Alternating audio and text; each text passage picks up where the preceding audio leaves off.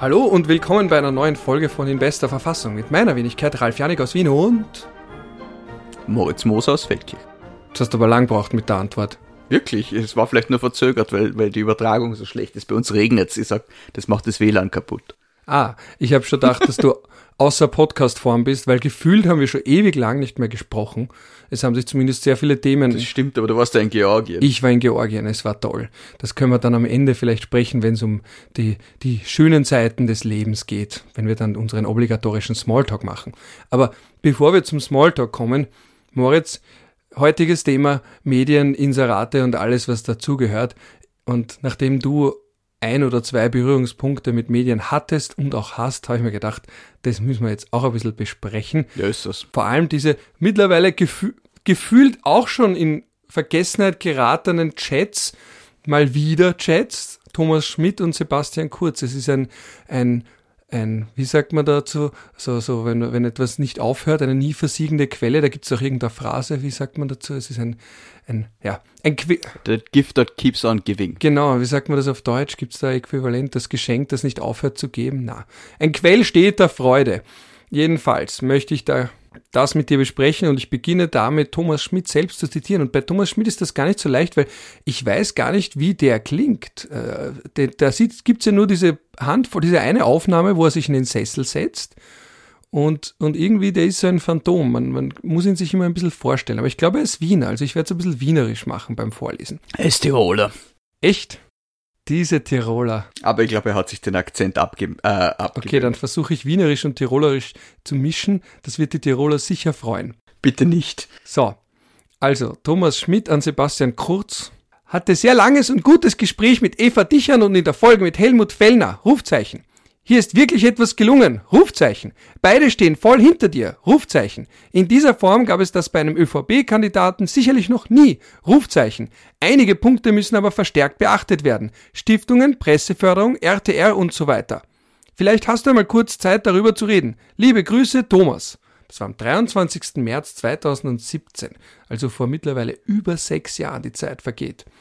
Aber ich lese noch weiter vor. Ja, also dann gibt's noch diese, diese fast schon legendäre, äh, legendäre SMS ja, mit, diesem, äh, mit diesem Wort, das er da verwendet hat. Perfekt. Ja. Also ich zitiere noch einmal, er hat da auch so schön geschrieben, also über die Berichterstattung hat er geschwärmt. Ja. Bitte schick mir die echte Krone. Das oben habt ihr doch selber geschrieben. So perfekt kann eine Zeitung doch nicht sein. Ja. Also das, das, das das ist jetzt so viel zum Thema äh, freie Medien. So, und dann zitiere ich noch einen Chat zwischen Thomas Schmidt und Eva Dichand. Wurde gerade informiert, dass beides erledigt wurde, wie besprochen.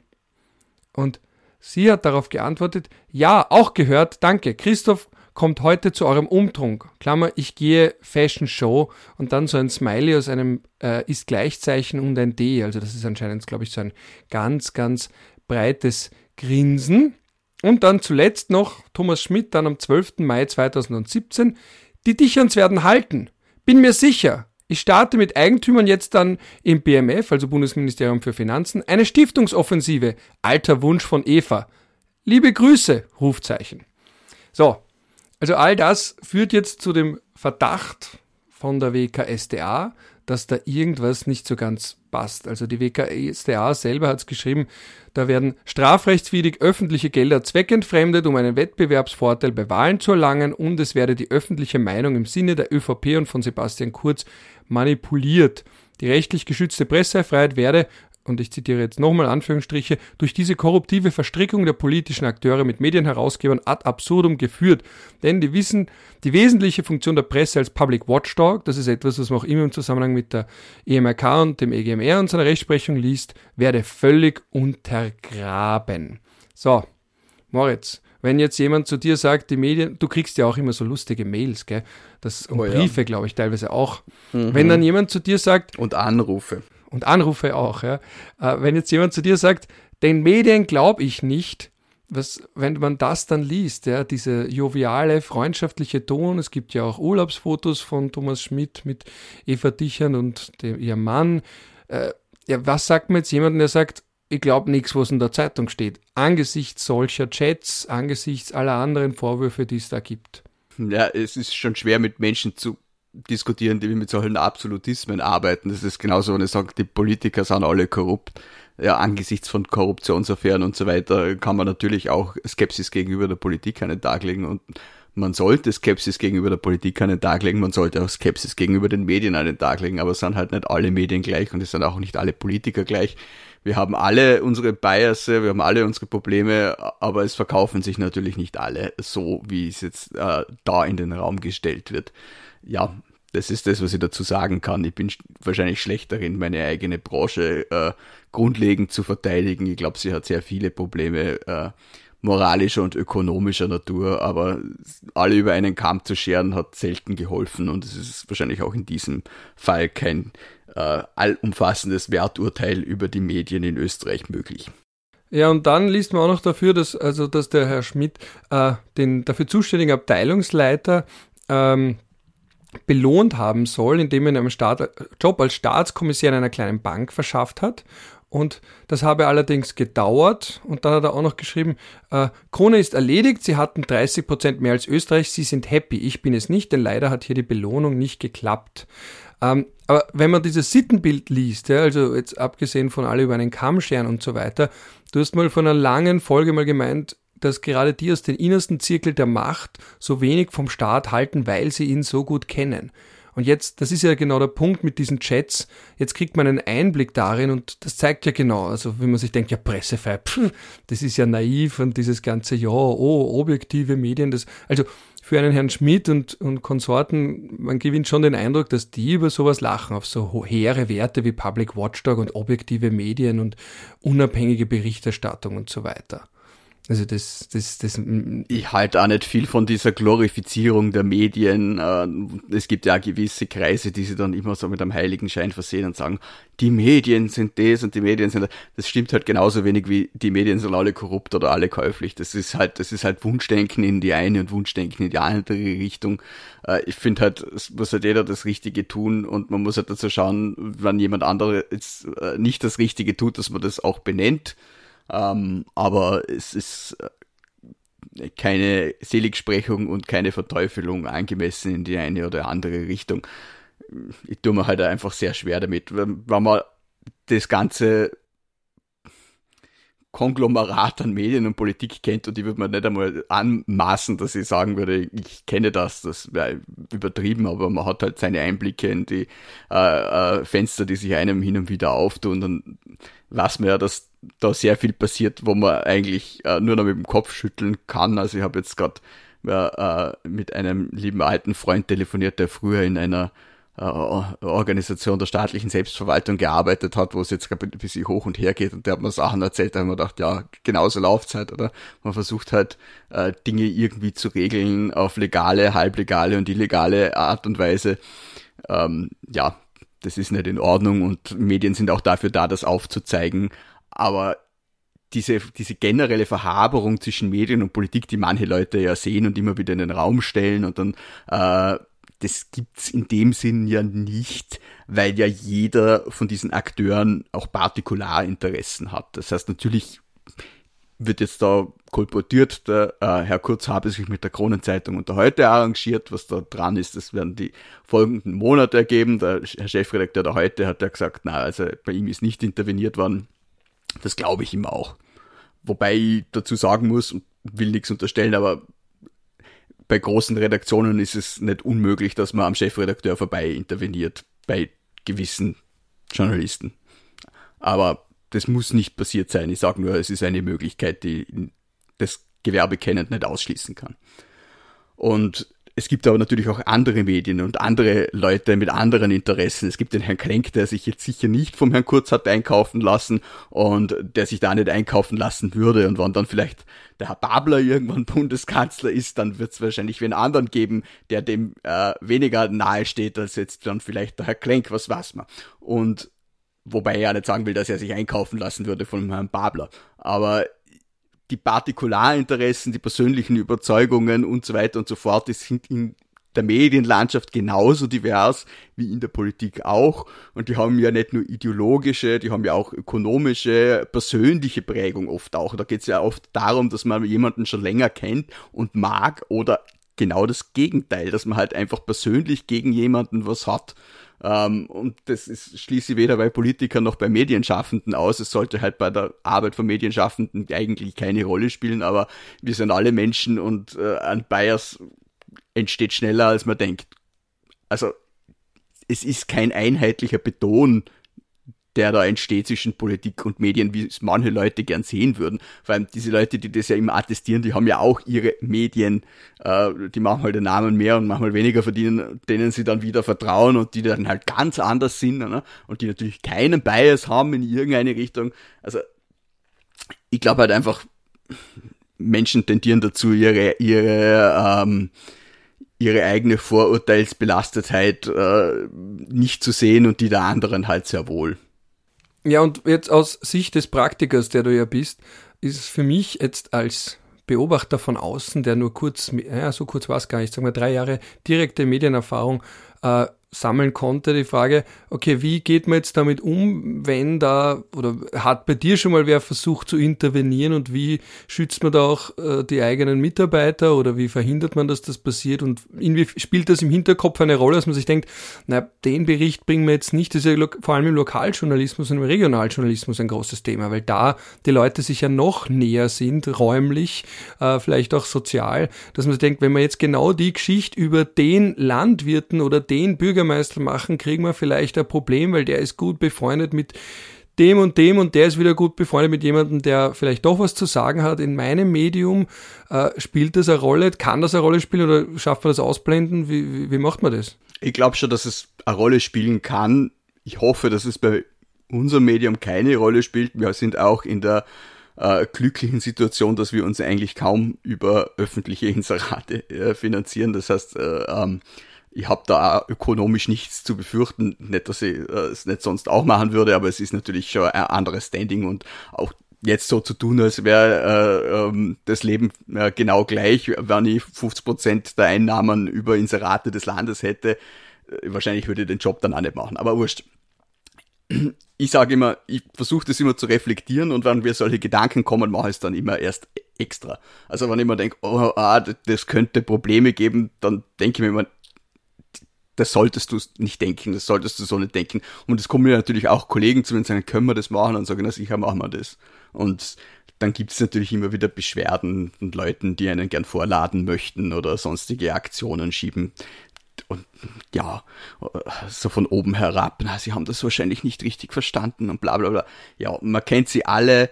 Ähm, es ist nicht persönlich, äh, per se etwas äh, äh, Schlechtes bei einem Medium anzurufen, wenn man Politiker ist und das Gefühl hat, man ist schlecht behandelt worden. Also das ist den Leuten unbenommen. Ich glaube, wann da was passiert, ist es eher das Problem der Medien, dass sie da so drauf reagieren, wie man nicht reagieren sollte.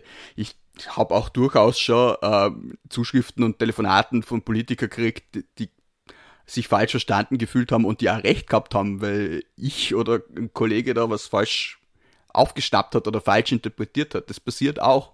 Es, wir sind keine Heiligen. Und äh, dann so zu tun, als ob jetzt die Politik da nicht anrufen darf und sich nicht beschweren darf, das ist ja scheinheilig. Oder? Natürlich darf sie sich beschweren. Ne? Aber die Frage ist halt, ist die Beschwerde berechtigt oder nicht? Und die kann manchmal sehr wohl berechtigt sein. Und wir haben immer wieder Fälle, wo dann, wo dann Dinge hochkochen und äh, dann später kommt was anderes raus und dann bringen wir das natürlich auch, oder? Wir, wir haben jetzt einen Fall gehabt, äh, das hat dann arbeitsrechtlichen Streit gegeben zwischen der Stadt Bludenz und einem ihrer Mitarbeiter, der sich gemobbt gefühlt hat und der da einen Arbeitsrechtsprozess angestrengt hat gegen die Stadt Bludenz. Äh, und da sind schon schwere Vorwürfe im Raum gestanden, über die wir berichtet haben. Und das ist jetzt erstinstanzlich äh, zugunsten der Stadt Bludenz ausgegangen. Und weil man, was wäre für ein Journalist, wenn jetzt sagen würde, das bringen wir nicht oder da machen wir nur einen kleinen Einspalt oder sonst irgendwas. Also der Kollege, der äh, die Geschichte betreut, ähm, hat sofort gesagt, das müssen wir auch bringen. Und ich habe auch gesagt, natürlich bringen wir das auch. Und natürlich bringen wir das auch in der Größe, die sich das verdient äh, im Vergleich zu dem, wie wir das vorher berichtet haben, wo die Vorwürfe im Raum waren. Ne? Aber da darf man jetzt nicht innerlich irgendwie Seiten bilden und sich dann denken, oh mein Gott, vorher habe ich das geschrieben, jetzt da kann ich, jetzt muss ich das verstecken oder verschwinden lassen und so weiter. Das tut einem nicht gut, das tut dem Medium nicht gut, aber es sind immer unglaublich viele schwierige Abwägungen, die zu treffen sind und ich nehme für mich auch nicht heraus, dass ich immer die richtigen Entscheidungen treffe. Äh, gehen wir vielleicht noch kurz zurück zum Thema Medienförderung. Also der Vorwurf ist ja, also der Verdacht, der im Raum steht, ist, dass die Berichterstattung positiv beeinflusst werden sollte. Ja? Und wie man das halt belegt, ist natürlich so eine Sache, wenn niemand, niemand wird jetzt offiziell sagen, ja, stimmt, wir haben Geld gekriegt und dann im Gegenzug dazu haben wir positiv berichtet über Herrn Kurz. Ähm, wenn jetzt man aber schaut und Stichwort äh, Förderung, also Eva Dichern war ja, und ich zitiere da, geschockt, Zitat, Zitat Ende, von der Förderungsvergabe an den Herrn Fellner. Also man sieht, da ist ja auch gewissermaßen so eine Art Kleinkrieg äh, zwischen den beiden großen Boulevardmedienblöcken im Land. Äh, und sie kritisiert, dass das Gesetz auf ihn abgestimmt, das war wieder ein Zitat, sei, äh, wie sie WhatsApp wie sie über an Gerhard Blümel geschrieben hat, und er bekommt ein Drittel seines Umsatzes. Und das ist jetzt, und das ist halt das, was so brutal ist, dass sich Herr Blümel, und ich meine, das ist jetzt immerhin der ehemalige Finanzminister, also wir sind jetzt schon in der Phase, in der späteren Phase, sich mehrfach entschuldigt. Tut mir wirklich leid, wenn da etwas nicht passt. Rufzeichen, Rufzeichen, sorry, Rufzeichen, Rufzeichen. Und er die Nachricht dann auch noch an den Herrn Schmidt weitergeleitet hat. Kannst du dir das bitte mal kurz durchlesen und mich dann anrufen? Danke. Ja. Und dann hat er auch noch der Frau Dichern versichert, dass die Förderung von mehr Sendeplätzen auch Krone TV zugutekommen wird. Also was man da sieht, ist, dass Österreich, Schrägstrich Herr Fellner und die Krone, Schrägstrich Frau Dichand, beziehungsweise Herr Dichand äh, und dann natürlich noch die Gratiszeitung heute, äh, dass da irgendwie so eine Art Kleinkrieg ist zwischen den mächtigeren Medien. Ähm, und was mich da einerseits wundert, ist natürlich dieses, äh, braucht man das als Gleichgewicht des Schreckens, also dass die Dominanz der Krone zumindest ein wenig durchbrochen wird durch Österreich, oder müssten wir jetzt nicht eigentlich, und das ist ja das, was Utopisten ständig fördern, äh, fordern, müssen wir jetzt nicht eigentlich die Förderung auf komplett neue Beine stellen, wenn man sowas liest, weil die Presseförderung ist ja dem Gedanken nach eigentlich dazu da, äh, unabhängige Berichterstattung zu ermöglichen. In Österreich wird sie aber dadurch dazu verwendet, äh, die Berichterstattung eben nicht so objektiv zu machen und unabhängig wie möglich, sondern anscheinend doch irgendwo gewogen zu machen. Und das im Zusammenhang und in Verbindung mit der Medienkrise. Alle wollen gute Medien, keiner will für gute Medien bezahlen. Äh, man würde ja glauben, wenn ich nicht schon so äh, abgebrüht klingt positiv, wenn ich nicht schon so desillusioniert wäre, jetzt ist der Moment, wo man die Medienförderung auf neue Beine stellt. Aber wir wissen beide, das wird nicht passieren. Das merkt man allein schon daran, dass das Thema jetzt auch schon wieder aus den Medien verschwunden ist. Aber ganz allgemein, unsere Medienförderung ist doch eigentlich grotesk, wenn man sich anschaut, wer was kriegt, wofür man was kriegt, dass das gekoppelt ist an die Auflagenstärke. Äh, warum druckt ihr zum Beispiel nicht, das habe ich mich auch schon immer gefragt, jetzt stelle ich schon so viele Fragen, aber das habe ich mich immer schon gefragt, warum druckt ihr nicht einfach 10 Millionen Stück und kriegt eine entsprechende Medienförderung? Da muss noch irgendeinen zweiten Anker geben, der das verhindert. Ähm, es gibt die österreichische Auflagenkontrolle und in diese Auflagenkontrolle sagt welche Zeitungen in diese kontrollierte Auflage hineinfallen und welche nicht. Ich kann also nicht nur für den Mülleimer drucken, theoretisch, sondern ich muss diese Dinger auch verkaufen. Das heißt, ich brauche eine gewisse Auflage, auch zum Beispiel für die spezielle Medienförderung, die wir bekommen, äh, die ich halten muss über Abos, die, äh, wenn ich es richtig im Kopf habe, glaube ich, zumindest zu 31 Prozent bezahlt sein müssen. Äh, dann fallen sie, dann fallen sie zumindest teilweise in die Förderung eine und wenn sie über 50 Prozent sind, dann glaube ich ganz. Aber man soll mich nicht darauf festnageln, ich bin mit dem Thema nicht wirklich befasst. Das machen andere. Aber es gibt diese, diese, äh, diese zweite Rechnung äh, natürlich auch. Äh, was für die Medien natürlich auch wichtig ist, ist, die Auflage ist ja nicht nur äh, für die Förderung wichtig, sondern auch ähm, für die Reichweite. Und da gibt's ja immer diese Reichweitenumfragen und natürlich, wenn ich was drucke und wo auflege, auch wenn es nicht bezahlt ist, dann sehen das die Leute und dann sagen sie, ja, ich habe das in der Hand gehabt und dann hat man natürlich auch Reichweite. Wobei diese äh, Reichweiteumfragen meiner Meinung nach mit, mit Vorsicht zu genießen sind. Äh, und da wird ja immer wieder Kritik in Richtung Standard vorgebracht, weil ich glaube, was war das jetzt kürzlich? Neun Leute lesen angeblich jeden gedruckten Standard. Also auch da mich bitte nicht festnageln, aber es ist eine absurd hohe Zahl an Menschen, die angeblich jeden gedruckten Standard lesen, weil die Leute natürlich Standard.at lesen und wenn man sie am Telefon fragt, lesen sie den Standard, sagen sie ja. Und äh, das zählt, das zahlt er natürlich ein. Dann hat der Standard natürlich pro forma eine größere Reichweite als Printmedium, als er eigentlich hat.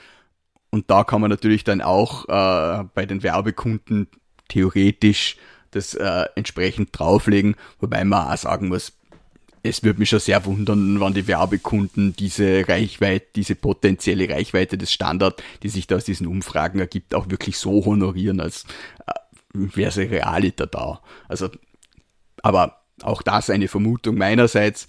Reichweite ist ein Thema bei den Medien. Äh, da wird man immer eifersüchtig beäugt, aber ich, meiner Meinung nach ist das eher eine Daumen mal Pi-Geschichte. Und zweite Frage, nochmals kurz ähm, zur Klärung.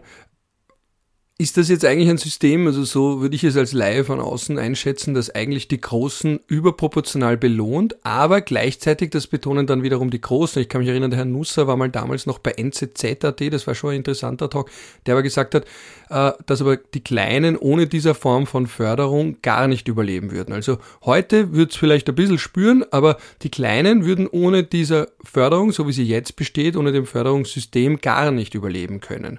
Also die, die heute, glaube ich, wird's nicht wahnsinnig spüren, weil sie als Gratismedium da äh, relativ draußen sind beim Großteil dieser, dieser Geschichten. Ähm, also wir wären tot, um es jetzt ehrlich zu sagen, aber ich glaube, das ist auch kein Geheimnis. Ja. Okay. Wie viele, aber, da werden, aber es wären ja einige. Also, das ist ja jetzt nicht der Prärogat im negativen Sinne. Ja, ja, wir sind sicher nicht die einzigen, wir sind sicher nicht die einzigen. Und man muss auch sagen, die Stimmung ist momentan natürlich in der Branche schlecht, um nicht zu sagen katastrophal. Also es ist, es, es, es sind jetzt mehrere Faktoren, die natürlich hereinregnen. Einerseits ist der äh, Papierpreis massiv gestiegen äh, durch die, die Steigerung der Energiekosten. Papier wird mit Gas hergestellt, also äh, der hat sich mehr als verdoppelt. Und ähm, die meisten Zeitungen sind auch dünner geworden deswegen, das ist glaube ich auch kein Geheimnis. Jetzt ist er wieder gesunken, aber halt nicht um das, was er vorher gestiegen ist. Dann haben wir natürlich eine schwierige wirtschaftliche Situation, in der ähm, das Inserategeschäft sich auch besser sein könnt, könnte, wobei auch nicht was, wie es überall ist. Wir sind soweit zufrieden, aber was man hört, insgesamt ja schwierig. Und dann hat man natürlich jetzt eine 8,6-prozentige KV-Erhöhung gemacht, die ich jedem gönne, auch meinen Mitarbeitern, ja genau. Ähm, nur es ist halt schwierig, das wirtschaftlich abzubilden, wenn man sagt, dass äh, äh, ein Medium halt noch nicht rote Zahlen schreiben soll, sagen wir es so. Und es wird jetzt mit 1. Juli eine Qualitätsförderung geben, die äh, man eigentlich, glaube ich, schon wieder halb verschoben hatte auf 1. Jänner nächsten Jahres. Aber ich glaube auch, dass diese KV-Erhöhung da ihren Teil dazu beigetragen hat, das jetzt früher zu bringen.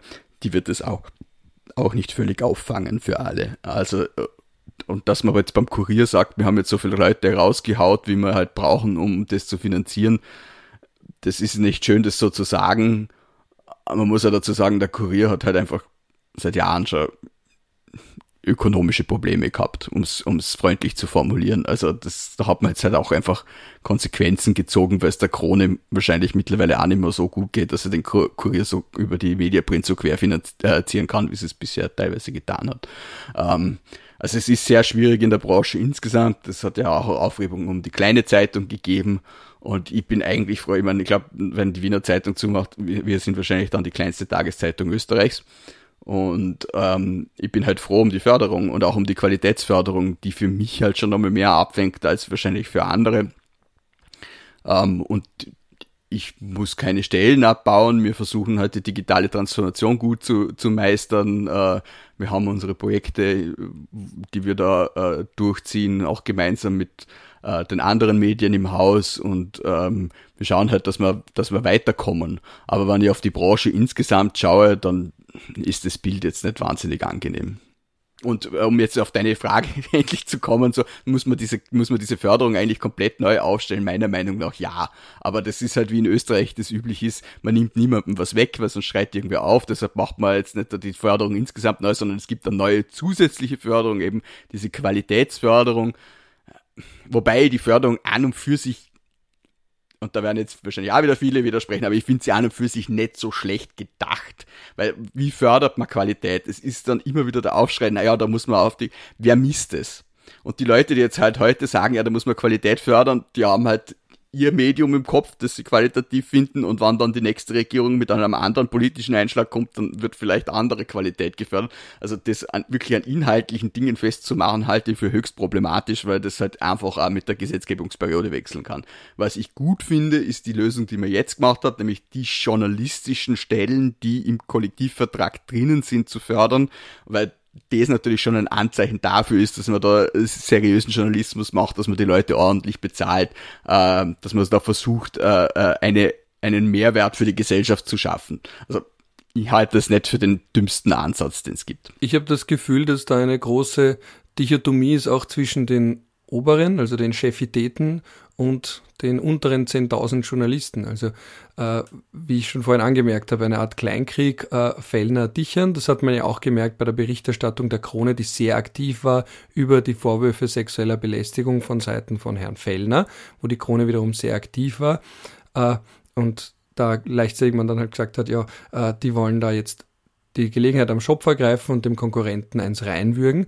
Äh, und dann auch gleichzeitig natürlich auch die Frau Salomon, weil du den Kurier angesprochen hast, die dann wiederum die Krone kritisiert hat, also die auf Facebook geschrieben hat. Und da wundert es mich ja immer, dass die Leute, die so eine Stellung, so ein Stand, also so eine Öffentlichkeitswirksamkeit haben, dann trotzdem auf Facebook sowas schreiben. Sie hat nämlich auf Facebook geschrieben, äh, also Martina Salomon, dass äh, die Krone Mitschuld an der Technik und Wissenschaftlich Wissenschaftsfeindlichkeit im Land sei und wer freiwillig Krone liest, dem ist eh nicht mehr zu helfen. Und da wundert man sich ja, dass es quasi diese Kleinkriege gibt auf höchster Ebene und für Journalisten, die weiter unten stehen, denkt man sich, äh, ihr seid alle die mit den guten Verträgen und die, die ausgesagt haben und gleichzeitig bekriegt sie euch da irgendwie und wenn man ganz unten steht äh, oder halt ein kleiner Journalist ist, denkt man sich, ich möchte doch nur meine Arbeit machen, warum bekriegt sie euch in dem kleinen Land dann auch noch auf der Ebene? Also wenn man da so ein Dreieck zeichnen will.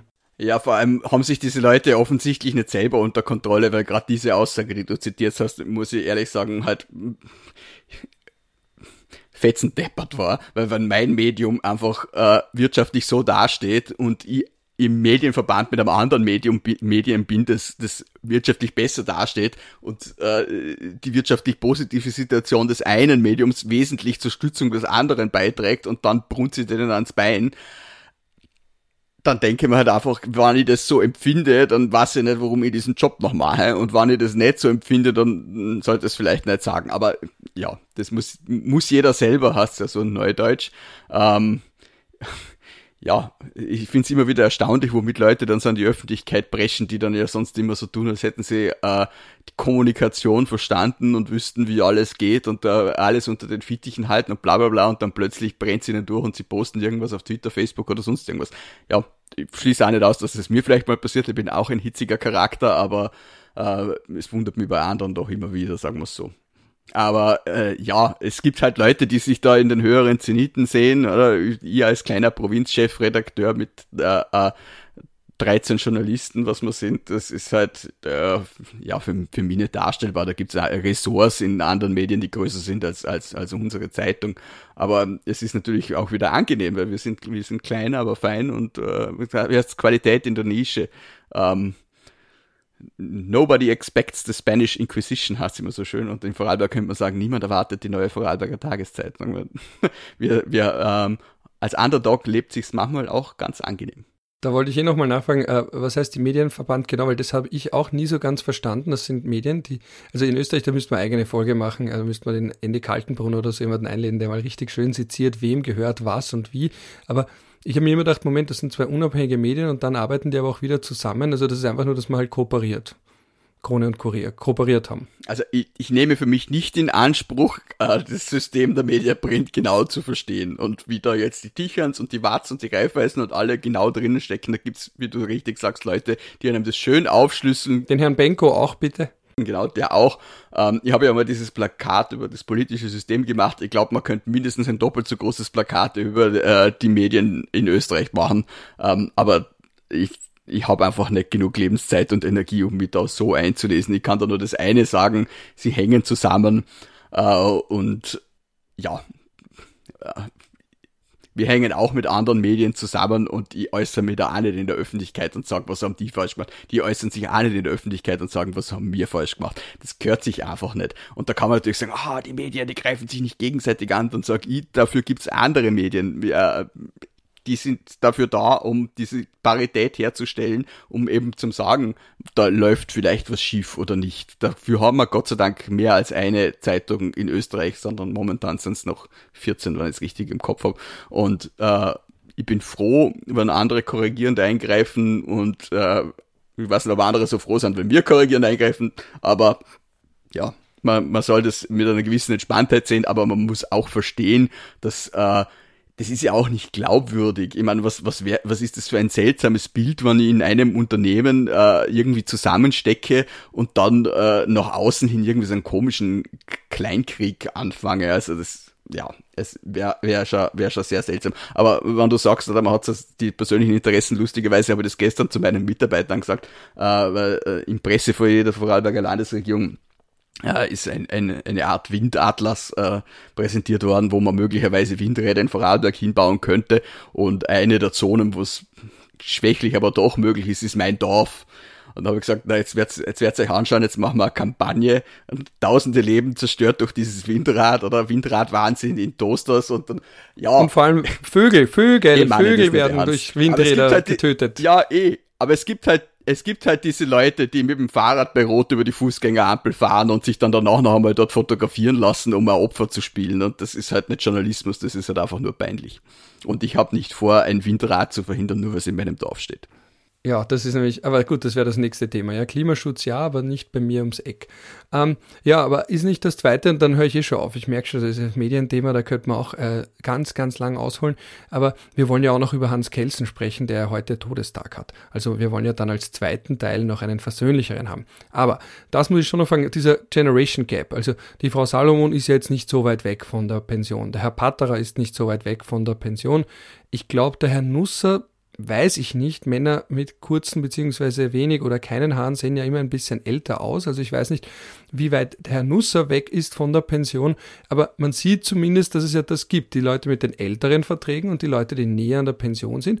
Und vielleicht denken die gar nicht mehr so weit, was ist mit dem Medium in 10, 20, 30 Jahren. Vielleicht plant die Frau Salomon zum Beispiel äh, langfristig das so zu machen wie der Herr Unterberger und sie eröffnet einen eigenen Blog und äh, hat dann noch den Status der ehemaligen Chefredakteurin, den sie dann noch nützt für ihren eigenen Blog. Ich weiß es nicht, aber man darf ja nicht annehmen, dass die Menschen, die einmal eine hohe Position haben, genauso wenig auch in der Regierung und im Staat und sonst wo, äh, dann ein langfristiges Interesse daran haben, dass das eigene Produkt, äh, auch wenn man ausgeschieden ist aus dem Unternehmen, immer noch gut dasteht, jetzt rein auf der Ebene. Und da wollte ich eben fragen, es gibt ja doch auch diesen Generation Gap, dass man sagt, die Jungen, die nachrücken, haben schlechte Kollektivverträge und die älteren Generationen haben noch 1a Kollektivverträge. Verträge im Journalismus. Und damit zusammenhängend, Entschuldige, damit zusammenhängend, dann, aber da müssen wir, ich habe doch noch eine zweite Frage auch, da werden wir kurz vielleicht ansprechen, diesen großen äh, Gap zwischen Online und Print, dass die Printjournalisten auf die Online-Journalisten runterschauen, obwohl ich mir aus meiner Sicht wiederum denke, warum gibt es Print überhaupt noch?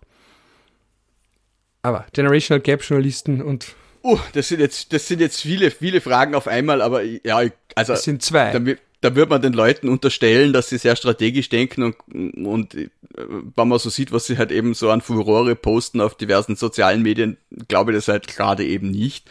Ja, natürlich ist es ein schönes Marschall, wenn man mal irgendwo Chefredakteur war, sogar wenn es die kleinste Tageszeitung Österreichs ist, aber vielleicht bin ich da zu naiv. Ich sage immer, man braucht eine gewisse Selbstmordattentäter-Mentalität in dem Beruf, eben sich einfach manchmal nichts zu scheißen und die Sachen so zu machen, wie sie gemacht gehören andere mögen das anders sehen und dann halt da irgendwie glauben sie, ja, wenn es nichts mehr wird, dann, keine Ahnung, wie Pressesprecher von der OMV oder der, der Post oder sonst irgendwas oder ich mache meinen eigenen Blog und dann äh, äh, ruiniere sie alle.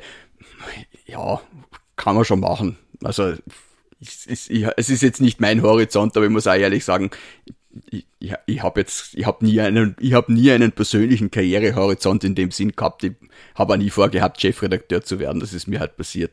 Aber ähm, ja, und ich werde es wahrscheinlich auch nicht sein, bis ich in die Pension gehe, aber die Zeit, die ich mache, genieße ich und äh, versuche in einer äh, üblen Branche äh, so viel Gutes wie möglich äh, zu machen für äh, das Produkt, für die Kollegen und äh, für die Inhalte und solange das gut geht, mache ich es gern. Ja, aber und bevor das jetzt eine Werbesendung auch, äh, für dich wird. Wenn die Zeiten schlecht sind, was weiterzubringen. Ja, na eh, kauft die neue Vorarlberger Tageszeitung, bitte, wir sind super. Gibt's auch als E-Paper in Und kauft bitte das Buch. Aber, äh, was war die zweite Frage noch einmal, außer wie super Kauft bitte das Buch Umwelt und Strafe, Überlegungen zum Ökozid. Beides ist in den Shownotes, gibt's Links zum Kauf und Abo bestellen. Ja, man sieht übrigens, man sieht übrigens, wie unabhängig die neue Vorarlberger Tageszeitung ist, dass sie über dieses Buch noch nichts geschrieben hat. Weil normalerweise, wenn wir jetzt wirklich so die, die absoluten Medienhabschis wären, dann hätte ja schon mindestens zwei äh, äh, doppelseitige äh, Rezensionen zu diesem Buch gebracht. Und es gibt ja wirklich Leute, die, wo du halt weißt, mit wem sie befreundet sind und die kommen dann ständig in der Zeitung vor ich, ich versuche das zu vermeiden. Aber natürlich, die Hab Leute, die man besser kennt, die Leute, die man besser kennt, ruft man natürlich öfter an, weil man auch weiß, dass man sie erreicht. Das ist nicht immer auszuschließen, aber ich versuche, versuche Werbung zu vermeiden. Äh, die zweite Frage, Ralf, ich habe sie wirklich vergessen. Nein, nein, die erste noch, die erste noch ist immer noch, ja, aber was ist jetzt mit diesem Generational Gap? Ach so, ja, genau. Generation, genau. die Oldschool-Generation mit den leibenden Verträgen und die Newschool-Generation mit den nicht leibenden Verträgen. Also es hat natürlich diese alten, diese alten Kollektivvertragsverträge gegeben mit den berühmten 15 Monatsgehältern, die äh, gibt jetzt nicht mehr, die sind abgeschmolzen, zumindest in den äh, Unternehmen, die dem neuen KV beigetreten sind und die, wo das halt angewendet wird, das äh, ist irgendwie äh, Einschleifregelung gewesen, frag mich nicht. Ich habe nie 15 Gehälter gehabt, aber es ist auch nicht mehr so rosig, wie es einmal war. Aber natürlich gibt es ein, gewisse, äh, ein gewisses Unverhältnis zwischen äh, Leuten, die schon länger dabei sind und Leuten, die neuer dabei sind. Das divergiert aber auch von Medium zu Medium. Das ist auch nicht überall gleich. Und es ist auch nicht überall gleich mit diesem Online gegen Print. Weil bei uns zum Beispiel ist es so, wir haben keine Online-Redaktion, wir sind Print und Online in einem. Da gibt es natürlich ähm, keine Konkurrenz wo jemand auf jemanden runterschauen kann. Aber ich kann mich erinnern, wie mir mal jemand berichtet hat, der in einem Medium gearbeitet hat, wo das nicht so war. Da hat dann, äh, und dann wurden die Redaktionen zusammengelegt. Da hat dann angeblich ein Printredakteur äh, gesagt, ja, heißt es, dass die Onliner jetzt auch richtige Journalisten sind. Also ja, es, es gibt natürlich solche Sentimentalitäten, aber es haben die Onliner nicht äh, äh, die Weisheit mit dem Löffel gefressen und die Printler auch nicht. Am besten beherrscht man beides und äh, nimmt sich selber nicht zu wichtig. Ich sage, die Onliner sind halt immer die, die sagen, naja, äh, bei uns werden noch Abos gemacht und im Print sterben die Leute halt weg, oder? Und, und äh, online ist halt auch sehr messbar in seinen äh, ähm, Ergebnissen, was manche dann natürlich auch dazu äh, verführt, äh, Dinge zu machen, die zwar messbar gut gehen, aber vielleicht nicht wirklich gut sind. Aber das ist halt auch immer eine Gratwanderung und im Printbereich gibt's halt Leute, die glauben, wenn sie den Geburtstag vom Kaiser Franz Josef auf die Titelseite heben, dann werden sie damit Abos machen. Also ja, die Mentalitäten sind höchst unterschiedlich und nicht immer besonders gut ausgeprägt. Du würdest einem jungen Menschen wahrscheinlich nicht raten, in den Journalismus zu gehen, oder? Boah, ich wollte nie in den, ich wollte selber nie in den Journalismus gehen. Ich habe mir damals schon gedacht, meine Güte, das ist ein total äh, hinderliches Gewerbe und da wird man extrem prekär beschäftigt und so. Ich war letztens beim Arzt und hat gesagt, was ich mache. Dann habe ich gesagt, ja, Journalist. Ja, ob ich da freier bin oder fix angestellt. Und gesagt, nein, ich bin schon fix angestellt. Und aber man merkt jetzt schon, dass diese, diese, natürlich auch dieses Vorurteil da ist zum Journalismus, dass da halt nicht so gut bezahlt wird und dass da halt viele so dahin krebsen. Ich muss halt sagen, ich habe es beim Start probiert und äh, bin dort so dahin gekrebst, weil man mir halt einfach arbeitsrechtswidrig im Verkehrsministerium auf einem freien Dienstvertrag beschäftigt hat. Das ist mir jetzt im Journalismus bis jetzt noch nicht passiert. Und ähm, äh, ich bringe immer gern die Pointe, indem ich sage, im sozialdemokratisch geführten Arbeitsministerium hat man das Arbeitsrecht gebrochen im, bei meinem Beschäftigungsverhältnis und die erste fixe Beschäftigung habe ich vom neoliberalen Herrn Fleischhacker gekriegt sieht man auch immer, die Welt ist nicht immer so schwarz-weiß, wie man sich manchmal gern wünschen würde.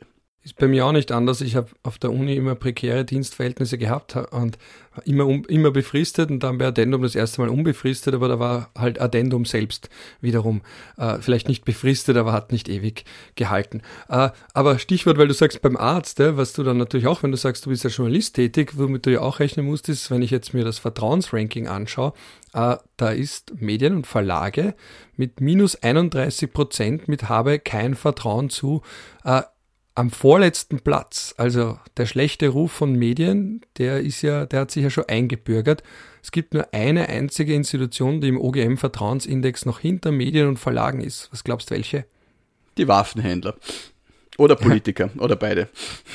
Ja, fast Politiker, die Regierung. Ja, also die Regierung ja. ist da ganz, ganz unten in dem von 2022. Ganz oben ist natürlich Polizei, gefolgt vom Bundesheer.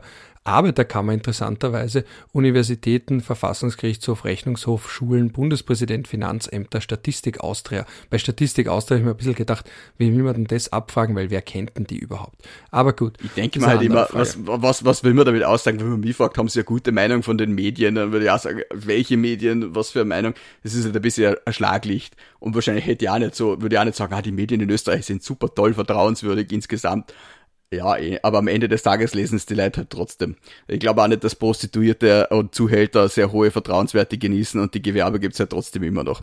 Ich will uns jetzt nicht unmittelbar mit diesen vergleichen, aber ja, wir sind noch da. Hat das nicht der Strache auf Ibiza gesagt? Huren? Ja, eh. Aber ich mein, bis zu einem gewissen Grad verstehen auch. Ich meine, die, die, es war natürlich großer Aufschrei und das haben sich dann auch Leute so Heferl machen lassen, größte Huren und so. Ich habe das eh sehr humorvoll gefunden. Aber ich, wenn man, wenn man die Perspektive wechselt und sich anschaut, was die Politik halt mitkriegt, oder? da ist der eine Politiker, der steckt dem Journalisten heute das, morgen steckt der andere Politiker ihm das Gegenteil und er nimmt beides an. Natürlich ist es für den Politiker, der immer dieselbe Werthaltung vertritt, äh, wenn er dann sieht, dass der Journalist morgen eine Geschichte macht, die ihm nicht passt. Und vorgestern hat er ihn noch handküssend die Informationen abgenommen. Natürlich nimmt er das als eine Form von Prostitution wahr, wenn man es jetzt überzeichnet ausdrückt. Und bei so einem Gespräch äh, an einem heiteren Abend kann einem sowas schon mal entschlüpfen, würde ich, würde ich sagen. Ohne dass ich jetzt da im Kern diese Werthaltung teilen würde. Aber es ist immer eine Frage der Perspektive auch. Vielleicht hätte der Strache so machen sollen wie der Herr Pilz und ein eigenes Medium gründen, um mal zu sehen, wie das ist. Vielleicht hätte es so, hätte es einen Blog geben sollen, das hätte man dann auch, äh, ja, zack, zack, zack, war ja vergeben, aber vielleicht hätte er einen anderen Namen dafür gefunden mit einem eigenen HC Strache Medium und dann hätte er mal gesehen, wie das so ist. Also ich habe ja selber auch äh, meine Meinung über den Journalismus massiv geändert, nachdem ich äh, damit zu tun hatte, weil es ist ja eh wie bei allem. Ich würde auch meine Meinung ändern, wenn ich irgendwann in die Politik gehen würde über Politiker.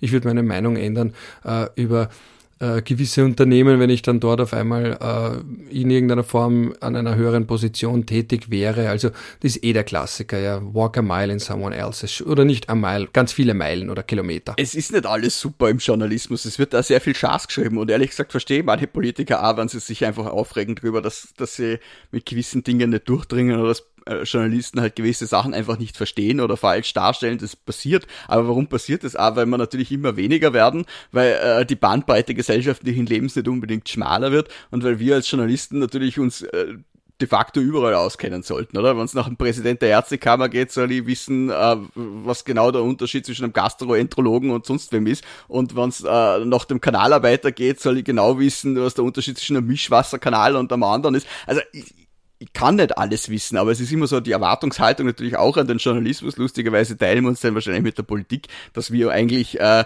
omnikompetent sein sollten.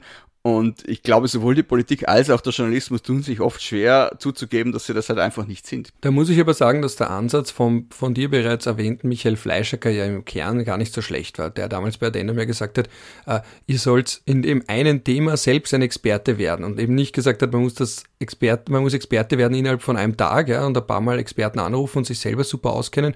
Aber sein Ansatz war ja da bei Addendum zu sagen, gut, ihr recherchiert so lang, dass ihr quasi selber Experten werdet.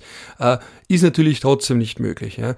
Aber zumindest den Ansatz zu haben, man gibt genug Zeit zum Recherchieren, dass der Journalist sich entsprechend auskennt, damit nicht sowas passiert, weil ich ärgere mich jedes Mal, wenn zum Beispiel ein Herr Kurz wo eingeladen wird und dann ohne Probleme die Moderatorin oder den Moderator an die Wand spielt, so bei im Zentrum zum Beispiel oder bei der FAZ in Deutschland, wo man ihn eingeladen hat. Also wo ich mir einfach denke, ja, so deppert ist er halt auch nicht. Also wenn du ihm da irgendeine Frage auflegst und glaubst, du bist schon provokant, weil du ihn ansprichst nur auf WKSDA-Ermittlungen und hast damit schon deinen Dienst geleistet, äh, ja, also da, da muss man schon um einiges früher aufstehen und das ist aber sowas, wo man sagen würde, ja, aber theoretisch der Addendum-Ansatz, der ja nicht so blöd war, und das ist ja auch der Grund, warum ich dann auch mitgemacht habe, abgesehen davon, dass ich nicht gewusst habe, was ich nach dem Auslaufen meines Unidienstvertrages machen soll, war ja doch der, dass mir das sehr sympathisch war, zu sagen, okay, du kriegst genug Zeit, bist genug vorbereitet und kannst einordnen. Gleichzeitig, was natürlich dann wiederum das andere Risiko ist, dass dann vielleicht die Demut fehlt. Also, dass man glaubt, weil man sich ein bisschen eingelesen hat, mit ein paar Experten geredet hat, kennt man sich jetzt super gut aus und ist selber ein Experte und das, was ich und ich wage zu behaupten, in einem ganz beschränkten Thema wirklich Experte zu sein und nicht mal im ganzen Völkerrecht, aber bei manchen völkerrechtlichen Themen.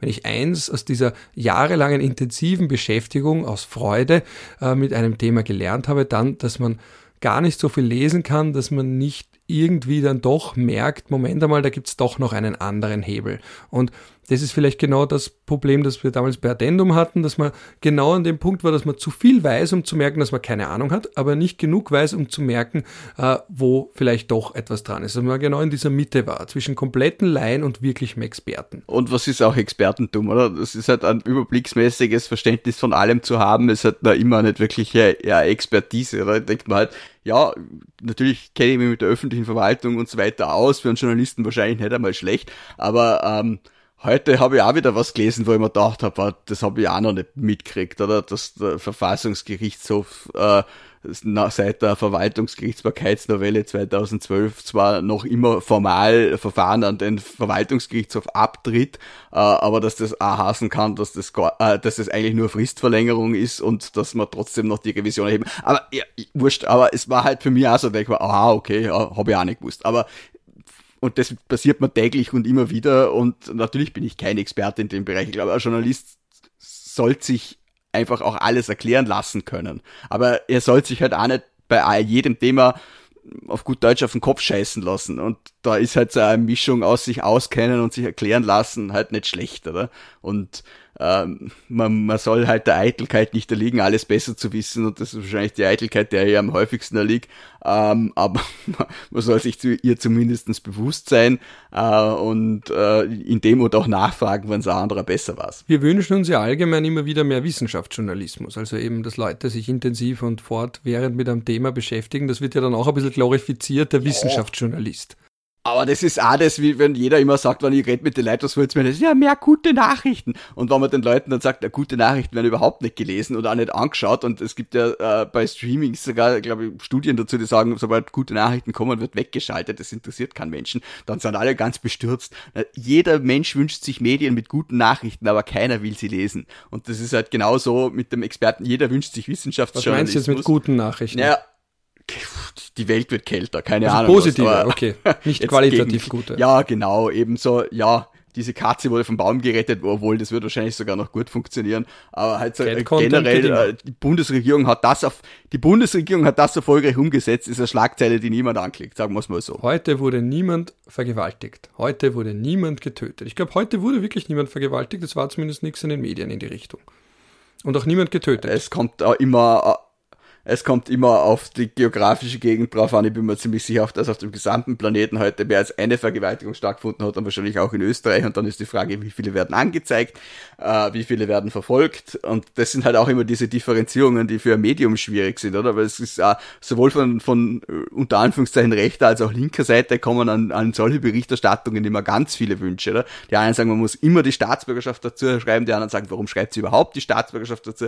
Die anderen sagen, ja, sobald halt der Vorwurf da ist, muss muss man schon schreiben, der Vergewaltiger, da muss man ihnen das Medienrecht erklären, dass das halt nicht geht. Dann sind sie auch wieder angesperrt. Also es ist insgesamt äh, einfach ein Lauf auf heißen Kohlen für die Medien. Aber wenn man das nicht aushält, dann muss man sich halt was anderes suchen. Letzte These, das ist jetzt keine sonderlich originelle These, aber was ich mir halt in letzter Zeit immer wieder gedacht habe, ist, vielleicht kommen wir auch einfach weg davon, dass man sagt, ich vertraue dem Qualitätsmedium und dem Boulevardmedium nicht und immer mehr hinkommt in ich vertraue dem Journalisten oder der Journalistin. Also diese Personalisierung und Individualisierung. Ich bin ganz, ich bin ganz skeptisch, was diese Dinge überhaupt betrifft. Wenn mir jemand sagt, ich vertraue den Medien zu 100 Prozent, das finde ich extrem problematisch. Ja, aber Genauso das sagt eh problematisch, wenn jemand sagt, ich ja, eh, aber es sagen viele, ich vertraue den Medien überhaupt nicht, aber das eben, für mich wäre das eigentlich fast gleichbedeutend. Und auch dieser Politiker und das und das, dies, wann, wann das Ganze, Leute haben halt gern Hoffnungen und sie, die projizieren sie gern vor allem auf Menschen. Und ich verstehe es auch bis zum gewissen Grad. Aber ich meine, ich habe jetzt äh, vor kurzem einen Mikro-Shitstorm geerntet, weil er halt äh, daran erinnert hat, dass der Herr Babler mal äh, als Bürgermeister zweites Gehalt als Gemeindeangestellter bezogen hat. Meine Güte, was da für ein Aufschrei war. Also erstens einmal da sieht man mal, die, die ganzen Rechten fürchten sich von Babler. Also man ist natürlich gleich ein Rechter, wenn man das, wenn man das vorbringt. Oder? Dann sieht man, ah, die, das Establishment fürchtet sich vor ihm. Und er ist ja so super. Er hat das ja damals alles erklärt und das ist ja so, schon so lange gegessen. Und im Endeffekt kriegt man das gleiche zum Hören wie von den ganzen Kurzianern auf Twitter, nur halt aus einem anderen Ding, weil er will ja das Gute und er möchte das ja und er möchte ja verändern und bla bla bla. Und wie kann man ihn nur überhaupt angreifen? Und denke mal, das ist nun halt einfach genau dieser halbe Meter äh, Differenziertheit zu, zu wenig. Man kann ja sagen, ich finde den Herrn Babler super und ich teile seine politischen Ansichten. Das damals war halt nicht so super oder für mich hat er das ausgeräumt, aber ja, es ist halt passiert. Aber halt einfach dieses, dieses undifferenzierte, wie kann man das überhaupt noch äh, in den Mund nehmen? Also ja, okay, kann man machen, aber das habe ich halt von der anderen Seite auch schon erlebt und für die bin ich ein Linksextremer. Es rufen mich auch Leute an und kündigen Abos, weil sie sagen, ich bin ein Linksextremer und da bin ich jetzt halt einer vom rechten neoliberalen Establishment, weil ich den Herrn Babler kritisiere. Ist, für mich macht es halt einfach insgesamt nur lächerlich. Manchmal würde ich mir wünschen, dass die Leute das Spektrum, in dem sie sich befinden, sehen würden, aber das ist halt da nicht immer der Fall. Weil halt Politik auch nicht das, das Tagesgeschäft von jedem ist, verstehe ich auch. Ne? Und wenn ich mich zumindest in meiner Freizeit halb für Politik interessiere, dann habe ich, dann ist es vielleicht für mich wie ein Fußballverein und ich bin halt der Fan von dem Fußballverein und wenn da einer was Schlechtes gegen den Verein schreibt, dann muss er ein schlechter Journalist sein oder halt äh, der Fan vom anderen Verein. Ist in Ordnung, aber es ist halt nicht unmittelbar sehr werthaltig. Apropos Fußball, ich bin ein Fan vom AC Milan und der ist gestern in der Champions League weitergekommen gegen Napoli. Aber das ist völlig irrelevant für den Podcast. Du hast auf meine Frage nicht geantwortet, nämlich, dass ich gesagt habe, wir kommen weg von ich vertraue der Presse, ich vertraue dem Standard, ich vertraue der Krone, hin zu einem ich vertraue einem Georg Renner, ich vertraue einem Moritz Moser, äh, ich vertraue einer Isabel Daniel, die eine gute Arbeit macht, unabhängig des Mediums. Also ist das vielleicht der Trend der Zukunft? Viel weiter weg von das Medium macht so eine gute Arbeit hin zu der Journalist macht eine gute Arbeit, die Journalistin macht eine gute Arbeit ich würde ja, ich würd ja jetzt gern sagen, ja, weil, aber das ist im Endeffekt das Gleiche wie mit der Politik. Dann sagen, kann, ich kann ja auch nicht sagen, schaut sich den Babler differenziert an, aber findet's mich alles super. Das wäre jetzt auch nicht äh, äh, die, die, die, das Gelbe vom Ei. Natürlich mache ich auch Fehler und natürlich habe ich nicht immer recht und natürlich kann man äh, meine Arbeit genauso differenziert sehen. Aber ich hoffe halt, dass wenn die Leute vielleicht über längere Zeit, und das werden wahrscheinlich auch nicht viele sein, weil so wichtig bin ich nicht, aber sehen, was ich schreibe und tue und äh, dann sehen sie halt die Fehler, die ich mache, aber sie sehen vielleicht auch, dass ich die jetzt nicht absichtlich mache oder ja oder dass sie äh, zumindest einräumst. Leid tun will, sondern ja, na eh, oder ich bemühe mich. Also bei mir steigt ja der Georg zum Beispiel in der Achtung oder jeder andere Journalist in der Achtung, wenn die zum Beispiel sagen, ja stimmt, da habe ich einen Fehler gemacht. Also einfach allein ja, und manchmal kann es ja erst, manchmal kann man es ja erst nach einer gewissen Zeit einräumen. Das ist halt, natürlich ist man in der, in, im Moment erhitzt und dann hinterher kommt man drauf, äh, so, so, so schlau war es auch nicht, was geschrieben hast.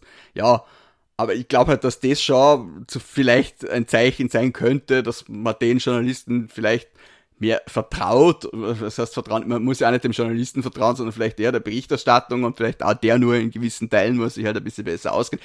Also ich bin ein großer Fan davon, äh, Dinge differenziert zu betrachten und dort, wo es weh tut, noch ein bisschen mehr. Und das betrifft äh, mich selber wie alle anderen auch. Aber ja, natürlich gibt's Journalisten, wo ich weiß, also bei dem glaube gar nichts, was er schreibt, von Grund, aus grundsätzlichen Dingen, weil er halt einfach so viele Fehler macht und keine davon einräumt und immer wieder die, aufs Neue die gleichen macht. Und bei anderen weiß er halt, ja, die haben teilweise eine andere Weltsicht als ich, aber die äh, würden jetzt niemals also einen Artikel schreiben äh, ohne eine Substanz dahinter oder würden jetzt nie diesen Kommentar schreiben, einfach nur aus niederen persönlichen Beweggründen.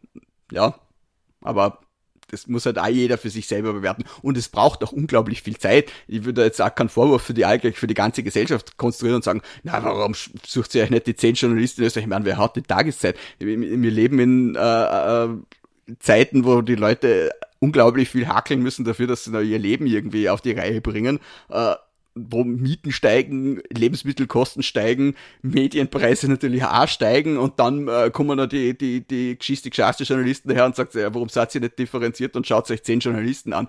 Das geht sich für auch nicht für jeden aus, oder? Aber erwartet man zumindestens, dass man dann, wenn man die Zeit nicht hat, nicht das Gegenteil tut und sagt, ja, alles an Scheiße. Ja, weil das wäre halt die andere mögliche Szenarienform, dass man sagt, okay, äh, vielleicht jetzt nicht selber sich zusammenstoppeln, aber gibt es dann Medien, ich meine, das gibt es ja auch bei diversen Streaming-Webseiten, dass die eine Streaming-Website dann ganz viele Portale zusammenfasst. Äh, Warum gibt es dann nicht, da gibt es ja in Ansätzen bei Medien auch, so wie Blendle, dass man sagt, okay, die machen eine Auswahl, Vorauswahl für dich oder ich kann zum Beispiel sagen, ich möchte, und das macht mir bei Twitter ja genauso, ich abonniere den und den Journalisten, den ich gut finde und möchte dessen Inhalte sehen, aber ich möchte nicht alle Inhalte sehen von dem Medium, für das der schreibt. Also diese stärkere Individualisierung. Ja, aber das ist ja auch ein Elitenphänomen, das betrifft ja wirklich eine absolut verschwindende Minderheit. Ne? Wir dürfen ja nicht glauben, dass Menschen, die mehr als ein Medium lesen, in Österreich die Mehrheit sind. Ich glaube ehrlich gesagt, dass schon langsam die Menschen, die überhaupt nur ein Medium lesen, in Österreich nicht mehr lang die Mehrheit sein werden. Also es ist schon, ich glaube, wir haben, man kommt da auch wieder in einen Bias rein, weil man sich natürlich sehr intensiv damit beschäftigt und man merkt es ja auch auf Twitter, dass viele Leute sich dann auch äh, da hineinsteigern und glauben, dass diese Blase, und es ist eine Blase, egal äh, wie man es interpretiert, in der sie sich bewegen, da irgendwie die Realität darstellt. Ne? Und ich meine, ich, ich weiß nicht, wie der Herr Babler in der SPÖ im Endeffekt abschneiden wird. Wenn man Twitter glaubt, wird das gewinnen. Es kann sogar sein. Ich, ich, ich habe nicht die Insights in die SPÖ, dass ich mir da jetzt äh, Prognosen zumuten würde. Aber es würde mich auch nicht überraschen, wenn er es dann vielleicht doch nicht gewinnt und dann alle sagen, wie kann das nur sein, wie kann das passieren?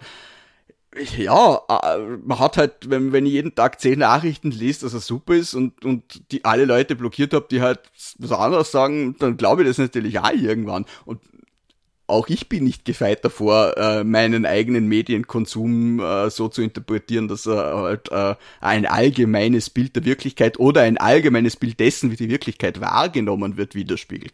Ralf, heute bin ich so differenziert, ich fühle mich schon wie du. Ja, es ist furchtbar. Ich versuche da die ganze Zeit die provokante Aussagen zu entlocken, die ich dann zitieren kann, um den Podcast zu promoten. Äh, und die ganze Zeit kommt dann, das kann man so sehen und so sehen. Also dieser Rollentausch heute ist ja furchtbar. Ja. Also, Schrecklich, wie, wie du, wenn man die zum Völkerrecht fragt. Ja, ja, das ist wirklich. Äh, weil ich wollte, ja, aber ich sehe schon, das Thema Herr Babler und SPÖ-Parteienchef Nachfolge hat dich beschäftigt. Da werden wir wohl demnächst auch darüber sprechen, heute aber nicht mehr, weil uns die Zeit ausgeht. Und ja, am besten, wenn das Ergebnis da ist, weil hinterher sind die Journalisten immer schlauer. Genau, und wir machen jetzt keine Vorhersagen, weil man keine machen kann. Entscheidend wird sein, was die alten Leute wollen. Aber ich, ich, ich finde es auch spannend, vor allem, weil ich mich dann frage, ob der Diskurs sich verändert. Ich könnte den Herrn Babler auch, dem Herrn Babler äh, auch vorwerfen, äh, dass er, glaube ich, vor mittlerweile fast 21 Jahren dubiose oder fragwürdige Aussagen getätigt hat in Bezug auf Jugoslawien und die Jugoslawienkriege. Aber wenn ich mir wiederum denke, was ich noch vor äh, 10, 15 Jahren gesagt, gedacht und geschrieben habe, denke ich mir manchmal, die Leute haben schon noch ein Recht darauf, gescheitert zu werden. Und das ist auch so eine langfristige äh, Diskussion, die wir uns stellen müssen. Wie lange wirft man jemandem was vor, irgendwelche Jugendsünden oder weil er früher was anderes gedacht hat? Und gerade in Zeiten von Internet, wo ich das dann mit Google alles noch im Archiv finde, aber die Menschen sind äh, doch vielleicht wandlungsfähig, lernfähig und man muss jemanden nicht sein Leben lang vorwerfen, weil er irgendwann einen Schmarrn gesagt hat. Natürlich sind sie das. Und ich würde auch ehrlich gesagt sagen, wann der Herr Babler damals diese Doppelkohle bezogen hat, und dann hat er ja gesagt, ja, das geht sich moralisch nicht aus. Es ist ja in Ordnung es ist gut, dass er das eingesehen hat und das nicht gemacht hat. Aber heute kommen noch die Leute und sagen, ja, rechtlich war das alles in, in Ordnung. Und dann sage ich mal, ja, aber das ist genau derselbe Diskurs, den die ÖVP pflegt und so, strafrechtlich ist nichts hängen geblieben. Ja, eh, aber Politik bewegt sich halt auf einem anderen Niveau und wir müssen uns halt schon fragen, auch wenn das da jetzt nicht in Häfen geht, ist das das, was wir wollen oder was wir nicht wollen. Ne?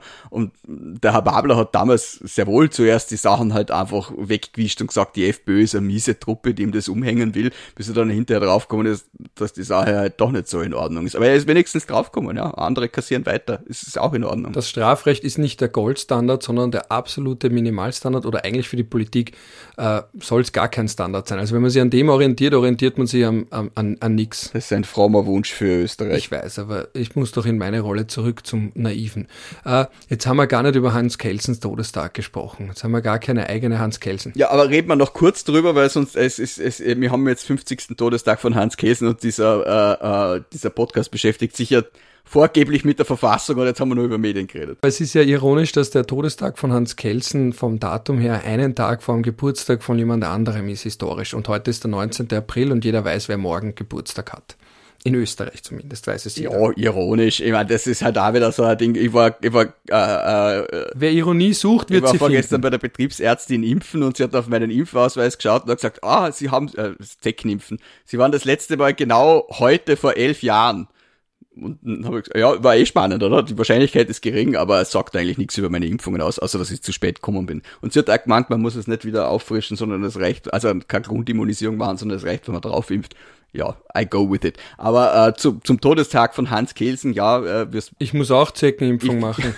ich finde es eigentlich immer noch eine Schande. Dass Und wahrscheinlich kein, ganz viele von den Hörern auch. Ja, vermutlich, ja, geht's Zeckenimpfen. Wobei auch spannend, es gibt ja ah, wer, wo habe ich das einmal gelesen? Es gibt irgendein, äh, es gibt ja, glaube ich, ein Werbeverbot in Österreich für verschreibungspflichtige Medikamente mit Ausnahme von Impfungen und ähm, deshalb macht diese Zecken. Und in Niederösterreich inklusive diese FNs, Ja, diese FSME-Impfung ist, ähm, wird äh, wesentlich finanziert von den Leuten, die äh, die Impfung selber vertreiben, weil sie halt da einfach damit auch Geld machen. Aber ja, es ist sinnvoll, sich impfen zu lassen, auch unabhängig davon. Man kann manchmal ein Blödsinn äh, was Gutes bewirken oder beziehungsweise halt ein ökonomisches Interesse, auch ein Allgemeinwohl äh, bezwecken oder nicht, nicht bezwecken, aber zumindestens verursachen. Aber jetzt gehen wir doch wirklich noch kurz zu Hans Kesen zurück, der äh, na, heute warte, vor 15 Jahren gestorben ist. Noch sagen. Ja, was? Okay. was wolltest du noch sagen? Unsere Generation ist ja geprägt von diesen Zeckenimpfung-Werbungen, wo ein Mann ganz allein in einem dunklen Zimmer liegt, weil er sich nicht geimpft hat. Also das hat sich bei mir bis heute gehalten und wenn ich da nur höre das Wort Zeckenimpfung, denke ich mir, verdammt, ich sollte mich bald mal wieder impfen, weil sonst liege ich da auch einmal komplett gelähmt allein in einem dunklen Zimmer. Ja, das hoffen wir nicht. Jetzt, ist, jetzt gehen wir zu Hans Ja, jetzt ist aber die, der Übergang extrem schwierig. Komplett gelähmt in einem dunklen Zimmer äh, rüber zum Architekten der österreichischen Bundesverfassung. Was, oh ja, ich kann, ich kann einen Übergang machen. Äh, der Thomas Olechowski in seiner wunderschönen, sehr langen, aber sehr tollen und detaillierten Biografie zu Hans Kelsen deutet an, dass der Hans Kelsen in seinen letzten Lebensjahren auch nicht mehr sonderlich fit war.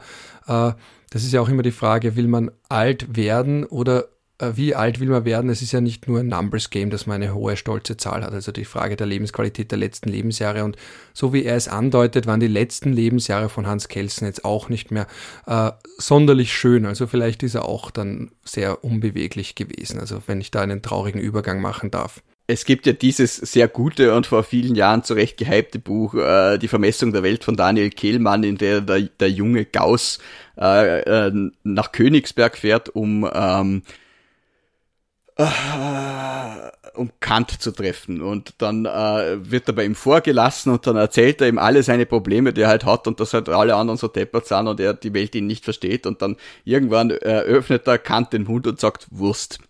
Weil er halt auch, schon völlig gaga ist. Und das, man ist halt auch nie gefeit davon, davor, dass man einmal so wird. Und ja, äh, es ist, äh, Hans Kelsen hat zumindest äh, das Glück gehabt, nicht im, im äh, Zeitalter von sozialen Medien oder Übermediatisierung zu leben, wo man dann halt wirklich noch jeden vor die Kamera schleift, da wenn sich jeder fragt, was macht der eigentlich noch da? Ähm, ja. Aber was, was, was ich sehr befürworten würde, um das noch abzuschließen äh, mit einer würdigen Bemerkung oder auch nicht, äh, es gibt in, in ganz Wien kein Hans-Kelsen-Denkmal und ich finde, Hans Kelsen hat sich ein Denkmal in Wien verdient. Es gibt eine Plakette an seinem äh, Wohn- oder Geburtshaus, glaube ich. Aber, äh, Na, im akademischen Gymnasium. Ja, da gibt's auch eine Plakette, aber äh, die äh, an seinem Wohnschrägstich-Geburtshaus, die, äh, ähm, da ist mit Konterfei drauf. Und es gibt natürlich die Büste im Arkadenhof der Universität Wien, aber so ein, ein lebensgroßes Denkmal von Hans Kelsen irgendwo im Volksgarten oder so, wo jeder sehen kann. Ich meine, wir haben so viele Leute, die ein Denkmal haben, wo man sich hinterher fragen könnte, wofür eigentlich, aber der Mann hätte sich halt wirklich eins verdient, nur offensichtlich ist halt die, die Lobby nicht groß genug dafür. Ich finde es irgendwie schade. Man könnte ja statt dem Lueger-Denkmal, das man so deppert kontextualisiert hat und es damit eigentlich sogar noch größer und schöner macht, äh, gemacht hat, äh, könnte man vielleicht ein Hans-Kelsen-Denkmal und dann hätte man auch einen Hans Hans-Kelsen-Platz statt dem Luiger-Platz. Das wäre doch was, da wäre ich sogar sofort dafür. Na, Siehst, da könnte man Initiative geeinigt. starten. Ja, zwei Unterschriften. Was es aber gibt, Stichwort Mediatisierung ist, äh, es gibt ja diese, also es gibt ja bei ihm nicht viele so Tonbandaufnahmen und, und Filmaufnahmen, aber es gibt schon eine und die würde ich jetzt ganz gerne abspielen. Also wenn wir schon nicht lange über Kelsen geredet haben, dann kann er selber ja vielleicht kurz reden. Soweit ich aus der Ferne es beurteilen konnte, hat sich die österreichische Verfassung vortrefflich bewährt. Beweis dafür ist die Tatsache, dass diese Verfassung nach der Befreiung Österreichs von der nationalsozialistischen Herrschaft wieder in Geltung gesetzt wurde. Schön ist es. Also ich finde seinen, seinen äh, wunderbaren Wiener Akzent natürlich schön, der ja auch aus der Zeit spricht, als man noch ein bisschen schnarrender gesprochen hat und äh, als man auch äh, druckreifer gesprochen hat, als wir das da tun und äh, ja, ja, und auch sehr kontrolliert spricht. Ein, ein, ein netter alter Herr, der viel geleistet hat für dieses Land und das kennen ihn viel zu wenige Leute. Immer noch. Und der Thomas Olechowski, um die Biografie noch einmal zu zitieren, hat aber übrigens auch davon gesprochen, dass das Englisch von Herrn Hans Kelsen relativ holprig war. Also, dass er eben da äh, und auch Probleme hatte, die Begriffe aus dem Deutschen, wie übersetzt man die ins Englische? Das ist ja oft gar nicht so leicht, wenn man eine Rechtstheorie hat und sich orientiert an der österreichischen Verfassung und an der kontinentaleuropäischen Verfassungstradition und dann auf einmal Rechtsphilosophie und Rechtstheorie und allgemeine Staatslehre in den USA unterrichtet. Das ist ja auch relativ tricky. Aber man muss das natürlich auch in der Zeit sehen, als, als absoluter Minderteil der europäischen Bevölkerung mehrsprachig war. Also Manche schon natürlich noch aus der Monarchie, aber dann halt von Geburt. Aber es haben nur sehr wenige Menschen eine, eine, eine zusätzliche Sprache erlernt und die halt eher aus dem elitären, im Österreich-Ungarn aus dem Verwaltungskreis und dann war es halt selten Englisch, sondern häufiger eher eine, eine Sprache der anderen ehemaligen äh, Kronländer. Ich finde das auch immer recht schön. Als Völkerrechtler hat man ja manchmal zu tun mit emeritierten Professoren, die teilweise schon sehr alt sind und die aber ein geschliffenes Englisch sprechen. Und das ist trotzdem noch immer ungewohnt, wenn ein älterer Herr, sind dann aus der Generation wirklich fast nur Herren, äh, wenn der dann trotzdem so ein sehr schönes altes Diplomaten- oder Gelehrten-Englisch zum Besten gibt. Ja. Also der Karl Zemmerneck zum Beispiel, der 1929 geboren ist, der hat auch sein schönes Englisch, das gemischt ist mit dem Wienerisch, aber nicht ganz schlimm klingt. Also da ist der Manfred Nowak ein bisschen stärker Wienerisch, aber ich finde das ja charmant, wenn man nicht versucht zu klingen wie irgendein US-Amerikaner oder ein Brite, sondern ein bisschen die eigene Sprachherkunft einfließen lässt in die Aussprache.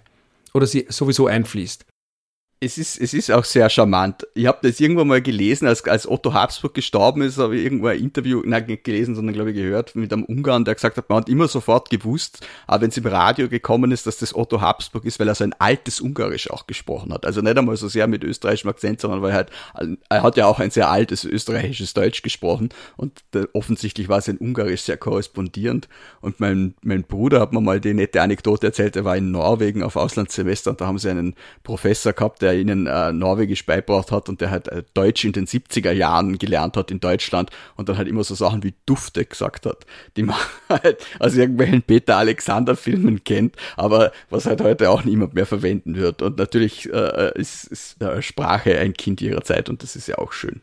Ja, und angeblich haben ja die DDR-Diplomaten so mechanisches Englisch gesprochen, weil die noch so seltsam Englisch gelernt haben, also so mit so Kassetten, wo sie einfach nur nachsprechen. Die haben dann gesagt so, Hello, my name is Detlef. How are you? I am 37 years old. also, ja. Das kann man sich durchaus vorstellen. Im, im, in der Schweiz wiederum, äh, noch letzte Anekdote, gibt es das wunderbar, äh, ich bin weil ich letzten Mal wieder drauf gestoßen war, das Français Fédéral, das ist das, das Bund, sogenannte Bundesfranzösisch, das dort die deutschsprachigen Beamten und Politiker sprechen und das manchmal auch ein bisschen holprig und von äh, Germanizismen durchpflügt ist. Es gibt noch eine zweite Aufnahme von Hans Kelsen, wo er auf Englisch einen Vortrag hält. Und ich glaube da, wir werden es nicht die ganze nehmen, weil das Video auf YouTube dauert über eine Stunde, aber wir werden so einen kleinen Ausschnitt, was sagst du, so einen kleinen Ausschnitt nehmen, äh, als Abschluss, jetzt wo wir so viel gesprochen haben über ältere Herren, die Englisch sprechen, ausgehend von Herrn Kelsen, da nehmen wir doch ein schönes Zitat von ihm zum Abschluss, damit er noch einmal zu Wort kommt und sogar auf Englisch zu Wort kommt, weil auch da sieht man ein Gelehrter, der eine doppelte Biografie hat. Eine im deutschsprachigen Raum beziehungsweise in Europa und dann seine akademische Karriere neu gestartet hat als Völkerrechtler und das ist mir ganz wichtig, eben im US-amerikanischen Raum, der aber auch immer der Rechtsphilosophie und Rechtstheorie vor allem treu geblieben ist und da werde ich dann noch ein schönes Zitat einspielen von Hans Kelsen auf Englisch bei einem Vortrag, der zumindest auf YouTube zu finden ist, Hans Kelsen, What is Justice, den ganzen Vortrag, den Link dazu werde ich in die Show Notes packen. Wunderbar. Gut, und in diesem Sinne werden wir Hans Kelsen das letzte Wort lassen. Wir verabschieden uns mit einem Ciao aus Wien und einem Bussi Baba aus Feldkirch. Und jetzt kommt Hans Kelsen endlich zu Wort. Ladies and gentlemen, I started this lecture with the question as to what is justice. Now, at its end, I am quite aware that I have not answered the question. My only excuse is that in this respect, I am in the best of company. It would have been more than presumptuous to make you believe that I could succeed where the most illustrious thinkers of mankind have failed. And indeed, I do not know, and I cannot tell you what justice is, the absolute justice for which mankind is longing. I must acquiesce in a relative justice, and I can only tell you what justice is to me. Since science is my profession and consequently the most important thing in my life, it is that justice under the protection of which science and with science truth and sincerity can prosper. It is the justice of freedom, the justice of peace, the justice of democracy, the justice of tolerance. I thank you.